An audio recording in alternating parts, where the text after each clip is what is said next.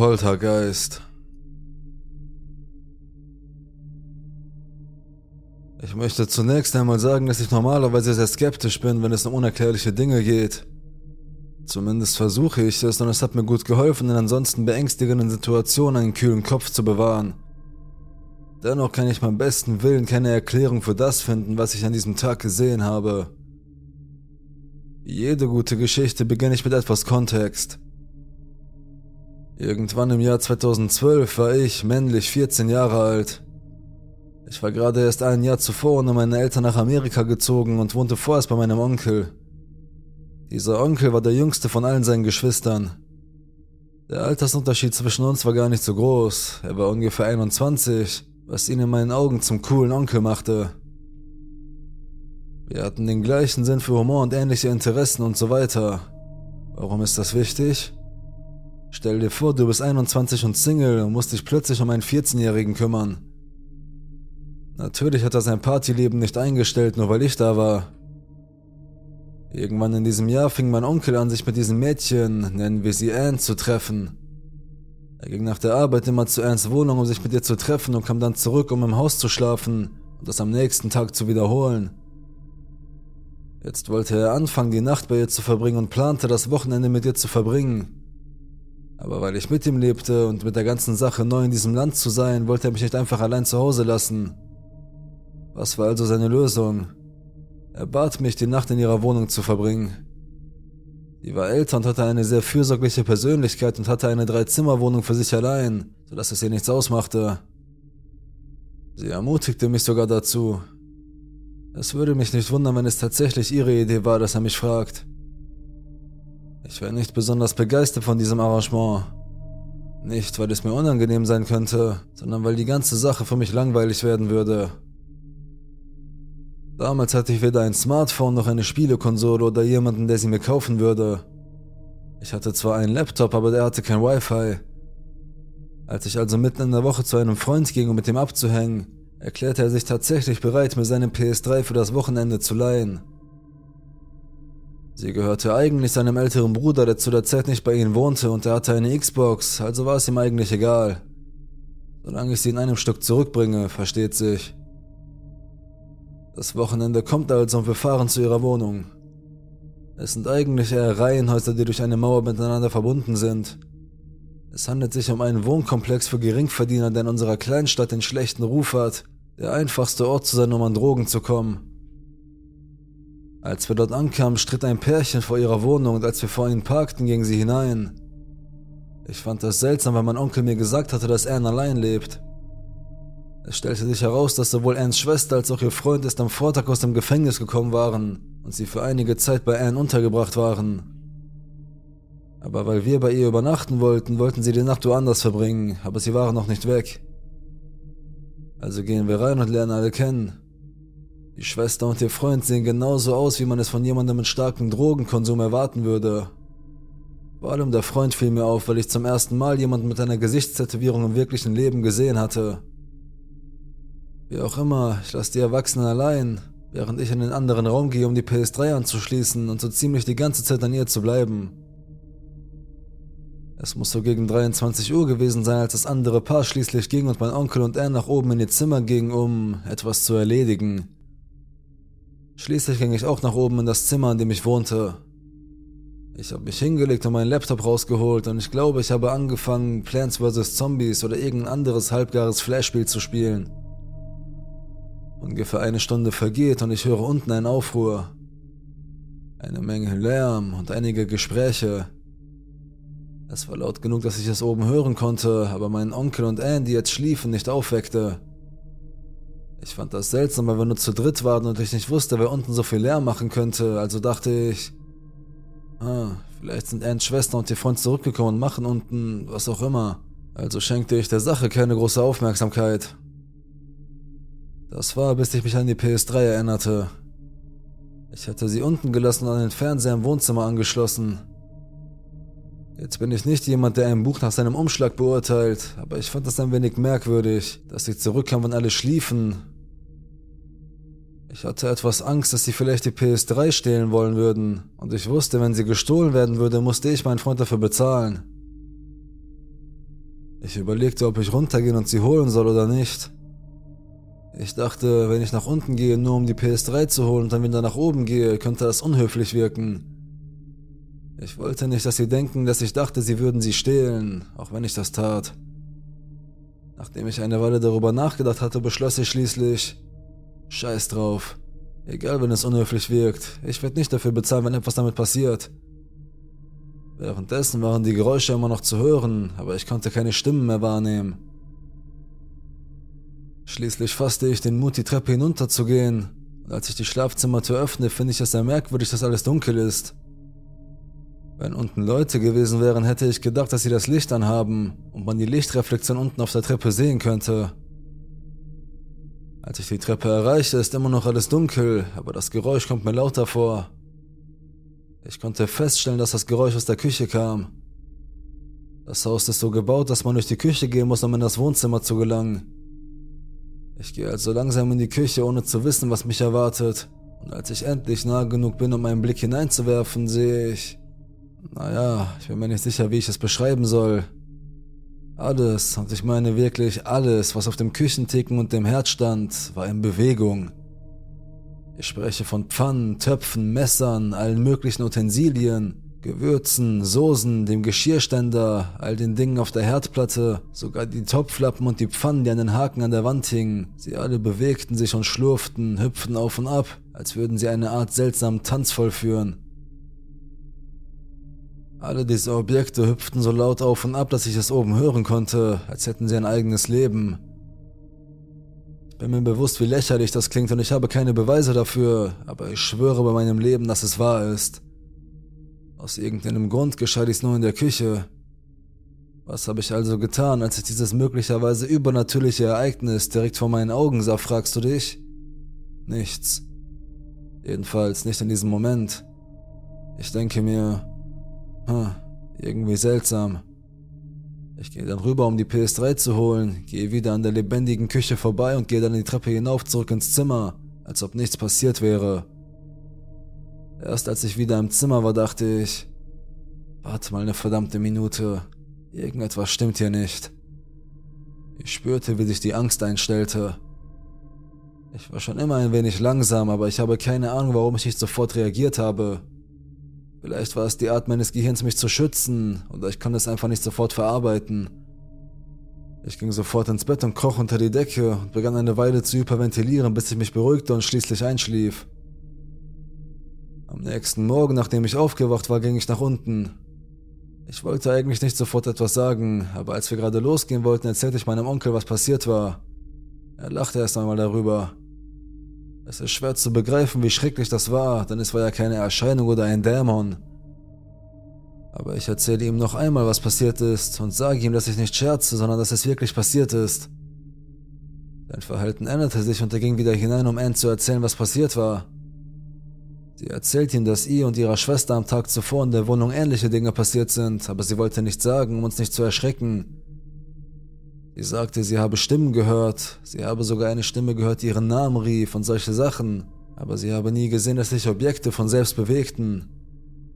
Dann erzählte sie uns eine Geschichte darüber, wie vor einiger Zeit ein Kind von der Treppe gestürzt war und mit gebrochenem Genick in einer der Wohnungen des Komplexes starb. Ich weiß nicht, inwieweit das wahr ist und es ist wahrscheinlich nur eine Art, die Angst zu rechtfertigen, aber das ist jedenfalls die Geschichte, die sie uns erzählt hat. Bis zum heutigen Tag habe ich keine Ahnung, was passiert ist. Ich glaube wirklich, dass es keine logische Erklärung für das gibt, was ich in dieser Nacht gesehen habe. Und ich glaube, es ist unnötig zu sagen, dass ich nie wieder in diese Wohnung gegangen bin.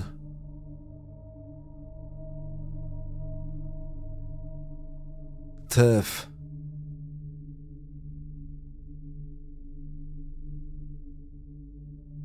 Wie bei so vielen ist es so, dass man erst im Nachhinein, wenn man älter wird, anfängt darüber nachzudenken, wie komisch, bizarr, wahnsinnig und wild einige der Dinge waren, die wir als Kinder erlebt haben. Ich glaube, das hat zwei Gründe.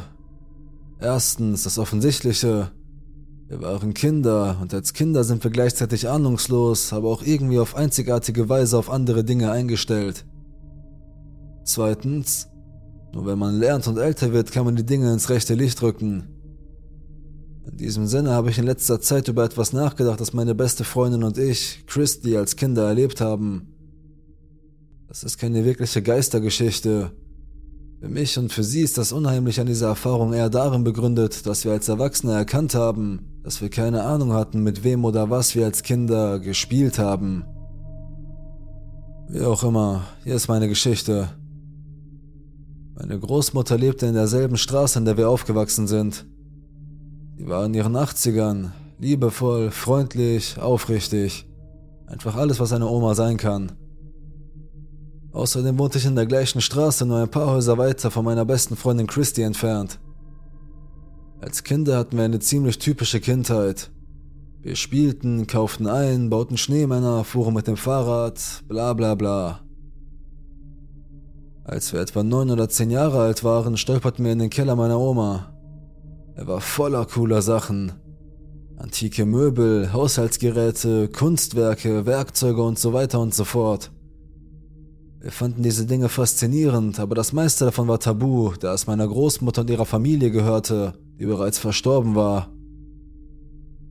Neben diesen Erbstücken sind wir auch über ein Ouija-Brett gestolpert. Ein super altes.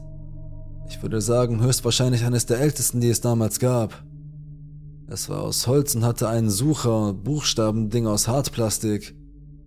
Wenn ich schätzen müsste, war es vielleicht aus den 20er Jahren, 30er, wer weiß das schon. Auf jeden Fall war es verdammt alt. Für uns Kinder war es ein wahrer Glückstreffer. Wir wussten nicht einmal, was ein Ouija war. Als wir meine Großmutter fragten, was wir damit machen könnten, lachte sie und sagte, wir könnten mit Geistern sprechen. Als wir unsere Eltern danach fragten, beschrieben sie es scherzhaft auf die gleiche Weise. Wir könnten uns mit der anderen Seite verbinden, mit toten Menschen. Im Nachhinein erstaunt es mich, dass weder meine Großmutter noch unsere Eltern davor gewarnt haben, mit sowas zu spielen. Seltsamerweise war das für uns Kinder nur Spiel und Spaß und noch seltsamer ist, dass es von den Erwachsenen um uns herum auch so behandelt wurde. Ich glaube auch, dass es für sie eine willkommene Ablenkung war, um uns zu beschäftigen. Wie dem auch sei, meine Freundin Christy und ich begannen im Laufe der Zeit immer mehr mit dem Ouija zu spielen. Und von Anfang an schien es auch mitspielen zu wollen. Meistens geschah dies in Form von völliger Zufälligkeit. Wir haben mit diesem Brett über alles Mögliche gesprochen. Oftmals schienen wir mit Geistern oder Wesen auf der anderen Seite in Verbindung zu stehen. Während dieses Austauschs stellten wir Fragen, zum Beispiel mit wem wir sprachen, wo sie sich befanden, über das Leben dieser Geister, ob sie uns sehen konnten, was sie von uns dachten, was sie von unserer Welt hielten und so weiter. Bis heute beharren Christy und ich darauf, dass wir die Plakette, die mit der Tafel verbunden war, nie bewegt haben. Ich kann sogar ganz ehrlich sagen, dass ich die Tafel weder in die eine noch in die andere Richtung bewegt habe. Das war auch gar nicht nötig, denn was oder wer auch immer mit uns kommunizierte, war voll und ganz damit beschäftigt und die Kommunikation oder was auch immer es war, floss frei und bereitwillig. Im Laufe der Monate kamen wir immer wieder darauf zurück, sowohl aus kindlicher Langeweile als auch aus Neugierde. Ich erinnere mich deutlich daran, dass die Geister, mit denen wir kommunizierten, oft altklingende Namen hatten. Evelyn, Henry, Louise, Elijah und so weiter. Außerdem erinnere ich mich, dass die Dinge mit der Zeit immer dunkler wurden. Ich erinnere mich zum Beispiel gut daran, dass uns diese Wesen mehrmals sagten, sie seien in der Hölle.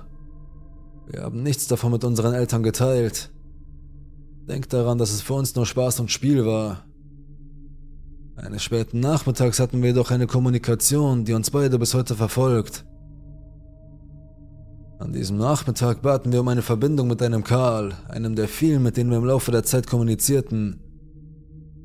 Karl war eine der Entitäten, die sagten, dass sie in der Hölle seien.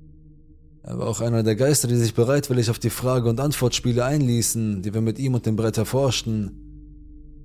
An diesem Nachmittag, während unseres Gesprächs mit Karl, nahmen die Dinge eine seltsame Wendung. Aus heiterem Himmel teilte Karl uns, zwar bruchstückhaft, aber sehr deutlich, mit, dass er vorhatte, uns beide in der Nacht zu besuchen, während wir schliefen. Wir reagierten auf Karl genauso wie auf alle anderen Geister, mit denen wir kommunizierten. Wir dachten, es sei lustig, seltsam und wild. Wieder einmal waren wir dumme Kinder. Wir legten das Brett weg und gingen nach Hause zu unseren Familien. In dieser Nacht, der Nacht, in der Karl sagte, dass er uns besuchen würde, erlebte ich nichts. Ich habe gut geschlafen. Ich bin einer von vier Jungen. Ich und mein kleiner Bruder schliefen in einem Zimmer, Matt und Jason, meine anderen Brüder in dem anderen. Meine Eltern in ihrem Zimmer. Am nächsten Morgen wachte ich wie immer auf, nichts Ungewöhnliches und ging zur Schule. Am folgenden Nachmittag traf ich mich wieder mit Christy. Ich fragte sie nach der Geschichte vom verrückten Karl, der Geschichte, dass er uns besuchen kommen würde. Ich teilte ihr mit, dass ich nichts erlebt hatte. Christy erzählte mir jedoch, dass sie nicht gut geschlafen hatte. Tatsächlich hat sie sich die ganze Nacht hin und her gewälzt. Außerdem sagte sie, dass sie in all ihren Träumen die Farbe Rot sah, überall um sie herum. Sie sagte sogar, dass sie aufwachte oder dachte, sie sei aufgewacht und ihr Zimmer war von tiefrotem Licht erfüllt. Das war es aber auch schon. Es gab keinen Albtraum oder irgendetwas akut Beängstigendes, das passierte. Nur der rote und unruhige Schlaf. Christy und ich wollten an diesem Nachmittag unbedingt mit Karl über das Ouija in Verbindung treten. Wir wollten wissen, ob er tatsächlich in der vergangenen Nacht zu uns gekommen war und warum ich scheinbar überhaupt nichts erlebt hatte und ob er die roten Farben erklären konnte, die Christy gesehen und erlebt hatte. Als wir uns an diesem Nachmittag zum Ouija setzten, nahmen wir sofort Kontakt zu Karl auf. Wir fragten ihn, ob das rote Licht, das Christy in ihrem Zimmer sah und erlebte, tatsächlich er war. Oder ob sie sich das nur einbildete oder träumte. Karl sagte, dass er es tatsächlich war und dass er mit Christy in ihrem Zimmer war. Wir sprachen dann darüber, warum Karl mich nicht besucht hat.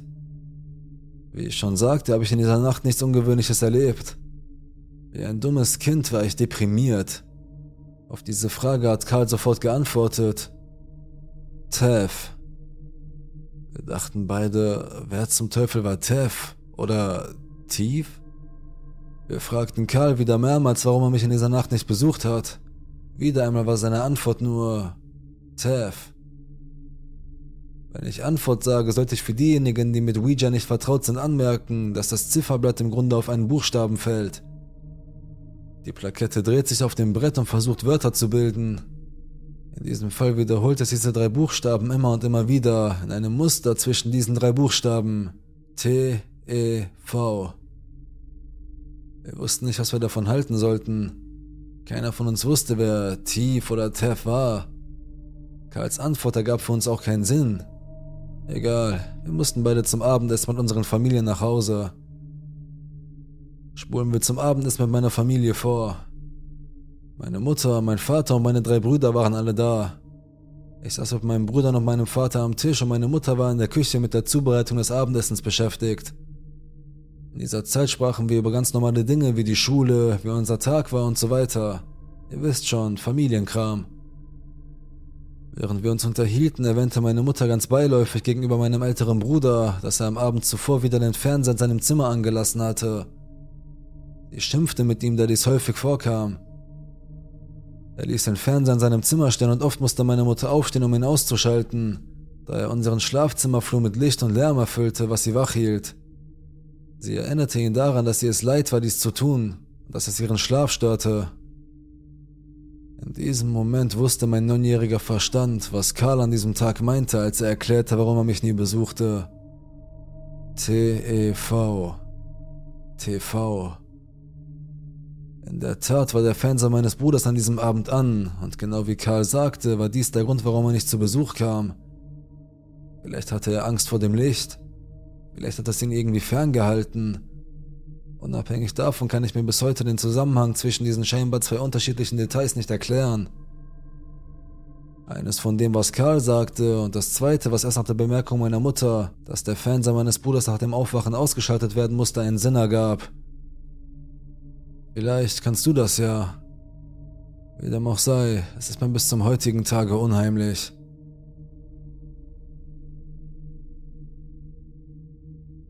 Risse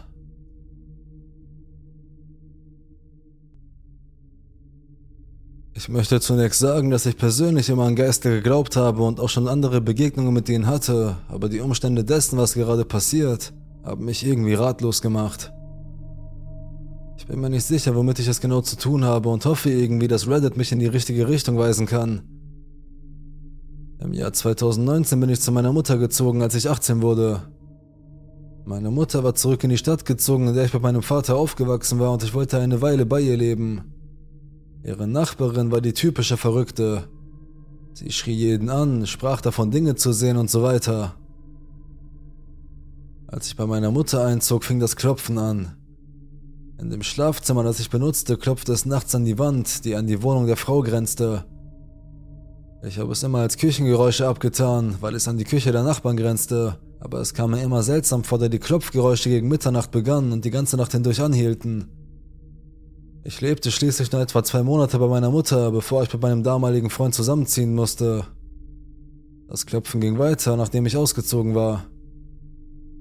Meine Mutter hatte mir auch von Dingen erzählt, die vor meinem Einzug passiert waren, wie zum Beispiel, dass sie nachts Schritte durch ihr Haus laufen hörte oder dass es sich so anhörte, als ob jemand in ihrem Wohnzimmer springen würde. Durch den Doppelboden ist alles ziemlich laut und ich ging auf den Zehenspitzen, um meine Schritte abzumildern, also waren laute Schritte im Haus ziemlich seltsam. Aber wie gesagt, das war bevor ich einzog, also habe ich das nicht mitbekommen. 2020, die Pandemie bricht aus und die Nachbarin von nebenan stirbt in der Wohnung. Neue Nachbarn ziehen ein, es klopft weiter, nichts Ungewöhnliches. Meine Mutter sprach mit den neuen Nachbarn über das Klopfen und fragte, ob sie nachts oft in der Küche seien. Sie sagten, sie hätten gedacht, wir würden den Lärm machen. Anfang 2023. Ich blieb bei meiner Mutter, bevor ich auf Reisen ging. Ich übernachtete wieder in diesem Schlafzimmer und konnte wegen der Klopfgeräusche die ganze Nacht nicht schlafen. Meine Tür war offen, es war eine heiße Sommernacht und ich lag einfach wach und beobachtete den Flur. Während ich den Flur beobachtete, hörte ich das laute Knarren der Tür meiner Mutter. Ihre Tür knarrte immer, egal wie viel Öl wir auf sie schmierten. Ich warte und erwarte, dass sie ins Bad geht oder so, aber da ist nichts. Kein Licht, keine lauten Schritte, nur Stille für eine Weile. Ich beobachte weiter und schließlich geht ein Schatten zwischen den beiden Türöffnungen hindurch. Ich war schon ganz erschrocken, aber ich stand nicht auf, weil meine Kleine neben mir schlief. Ich bekam ein Kind 2020, sie war zu diesem Zeitpunkt etwa zweieinhalb Jahre alt. Am Morgen erzählte ich meiner Mutter und ihrem Mann, was ich gehört habe. Ihr Mann erzählte mir, dass er auch hörte, wie sich die Tür öffnete, sowohl er als auch meine Mutter waren im Bett, als es passierte. Er hat den Schatten allerdings nicht gesehen, wie ich es getan habe. Die letzten zwei Monate. Ich trenne mich von meinem Freund und ziehe wieder bei meiner Mutter ein. Meine Tochter und ich teilen uns jetzt das Zimmer, das Klopfen geht weiter. Zum Glück stört es meine Tochter nicht so sehr, sie ist jetzt fast drei und schläft nachts gut durch. Meine Mutter hat wieder mit den Nachbarn gesprochen, sie wissen immer noch nicht, was die Ursache für das Klopfen ist. Das Leben geht ganz normal weiter und dann passieren die merkwürdigen Dinge. Klopfen in der Dusche. Ich hatte geduscht und mich zum Entspannen an die Duschwand gelehnt. Die Duschwand grenzt an die Außenseite des Komplexes, unseren Hinterhof. Niemand war dort hinten, aber drei laute Klopfer vibrierten gegen die Wand, an die ich mich gelehnt hatte. Ich konnte es spüren, als ob jemand in der Wand wäre. Die Jalousien raschelten. Meine Tante übernachtete auf der Couch, kein Ventilator, keine offenen Fenster. Sie hörte, wie die Jalousien über der Couch raschelten, als ob jemand mit den Händen daran entlangfuhr. Der Vorhang, meine Mutter, die auf der gleichen Couch saß, spürte, wie etwas an ihrem Hinterkopf rüttelte. Als sie sich umdrehte, stellte sie fest, dass der Vorhang auf ihren Kopf gefallen war. Wir haben keine Ahnung wie.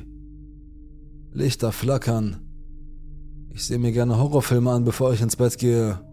Als Kind durfte ich sie nicht sehen, deshalb schaue ich mir oft Horrorfilmklassiker und neue Filme an, die mein Interesse wecken. Neulich habe ich mir den Film Malignant angesehen und da gibt es eine Menge flackerndes Licht.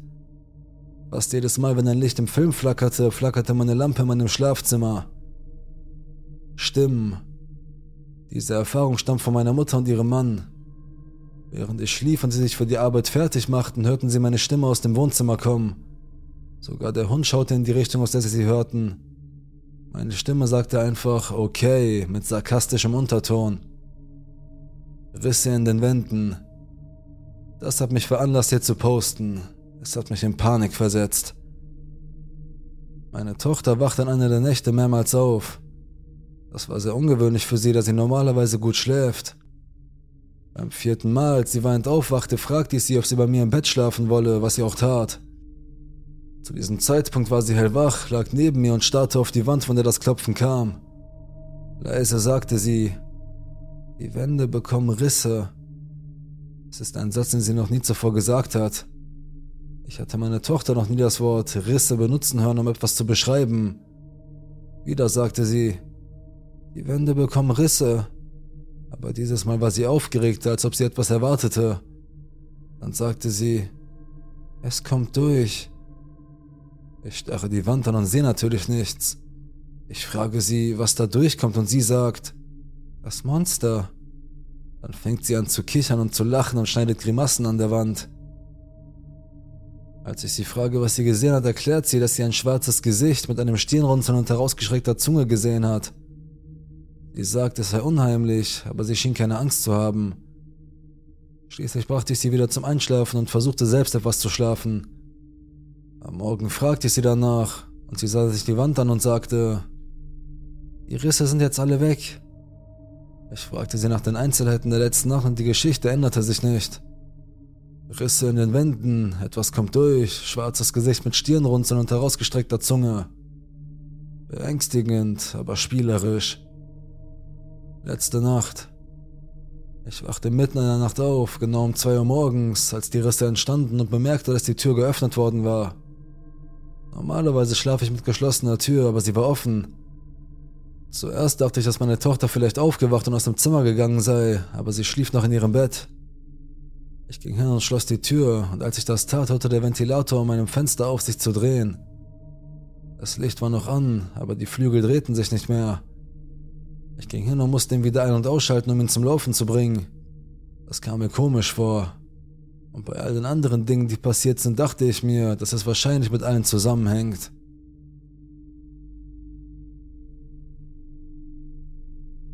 Schlafparalyse. Ich habe Schlafparalyse nicht diagnostiziert, aber eine der ersten Erinnerungen, die ich habe, ist, dass ich in meinem Bett aufwachte, wahrscheinlich im Alter von etwa zehn Jahren, ob ich nicht bewegen konnte. Ich sah ein sehr großes, dunkles, graues Wesen, das dem ähnelte, was die meisten Menschen als Alien bezeichnen würden, und das sich in der Ecke meines Zimmers versteckte. Ich erinnere mich, dass ich mich nicht verängstigt fühlte, sondern eher erschrocken war, dass etwas in meinem Raum war. Etwa vier Jahre später zogen wir in ein sehr altes, viktorianisches Haus, eines der ersten, die in der Straße gebaut wurden. Im Sommer spielte ich manchmal Videospiele im Keller, um der Hitze zu entfliehen, und direkt über dem Fenster war ein Loch in der Wand, das in den Kriechkeller unter dem Haus führte, der stockdunkel und sehr unheimlich war. Als ich eines Tages dort unten war, verfiel ich in eine Art Trance, und als ich wieder zu mir kam, saß ich immer noch dort, wo ich war, starrte aber für eine unbekannte Zeitspanne ausdruckslos in das Loch. Dieses Haus war so alt, dass es zwei Treppen hatte, eine für die Bewohner und eine für die Bediensteten. Eines Tages ging ich die Bedienstetentreppe hinunter und starrte auf meine Füße. Als ich aufblickte, sah ich am Ende der Treppe ein Mädchen in einem weißen Kleid mit schwarzen Haaren im Gesicht. Ich ging nach oben, um alle Zimmer zu überprüfen, fand aber nichts. Jahrelang gab es keine Probleme und dann etwa im Alter von 22 Jahren ging es wieder aufwärts. Die Schlafparalyse war schlimmer als je zuvor und ich kann nicht mehr schlafen, ohne das Gefühl zu haben, dass mich etwas beobachtet. Interessant ist, dass es mir, wenn ich irgendwo sehr weit weg war, etwa einen Monat lang gut ging und es dann wieder anfing, fast so, als ob es eine Weile dauerte, mich zu finden. Dann fing ich an Dinge zu sehen, während ich nicht schlief oder nicht geschlafen hatte. An einem Punkt kann ich mich nicht erinnern, ob ich eingeschlafen war oder ob ich gerade dabei war, aber ich schaute auf und sah dasselbe Mädchen wie zuvor aus dem viktorianischen Haus an meiner Decke, direkt über meinem Bett und ich sprang auf, um das Licht anzumachen und es war weg. Nach diesem Vorfall habe ich nie wieder ohne Licht geschlafen, obwohl es nicht wirklich geholfen hat. Anfang 2021, ich war damals 27 Jahre alt, habe ich versucht, meinen Körper zu bekämpfen, damit er sich während der Schlafparalyse mehr und mehr bewegt. Nachdem ich so sehr dagegen angekämpft hatte, wachte ich auf, ohne mich bewegen zu können, hörte aber auch lautes Klingeln in meinen Ohren und fühlte mich besonders benommen. Fast so, als wäre ich von einer Blendgranate getroffen worden. Ich fing auch an Geräusche zu hören, wenn etwas bewegt oder manipuliert wurde, als ob jemand Dinge berührte oder bewegte. Einige Dinge fielen zufällig herunter, aber nicht sehr oft. Ich habe auch ein Reihenhaus gekauft und habe immer lautes Gehen und Kratzen in meinem oberen Kriechkeller gehört, während ich völlig wach war. Meine Freundin hört es auch und weigert sich oben zu schlafen, wenn es passiert. Als sie mich mitten in der Nacht anflehte nachzusehen, ging ich nachsehen und da war nichts. Nicht einmal ein Ort, an den ein Tier eindringen könnte. Ich hatte auch einen Vorfall, bei dem meine Freundin unten im Dunkeln weinte, während sie mich besuchte. Und sie schaute auf und sah etwas, das wie ich aussah und in Dunkelheit gehüllt an der Treppe stand. Da sie wegen der Dunkelheit die Vorderseite der Gestalt nicht sehen konnte, rief sie nach ihr, weil sie dachte, ich sei es. Es gab keine Antwort und als sie sich die Tränen abwischte und zurückblickte, war es verschwunden. Es passiert jetzt weniger häufiger, aber ich schlafe immer noch nicht im Dunkeln. Es wird nicht besser, im Gegenteil, es wird immer schlimmer.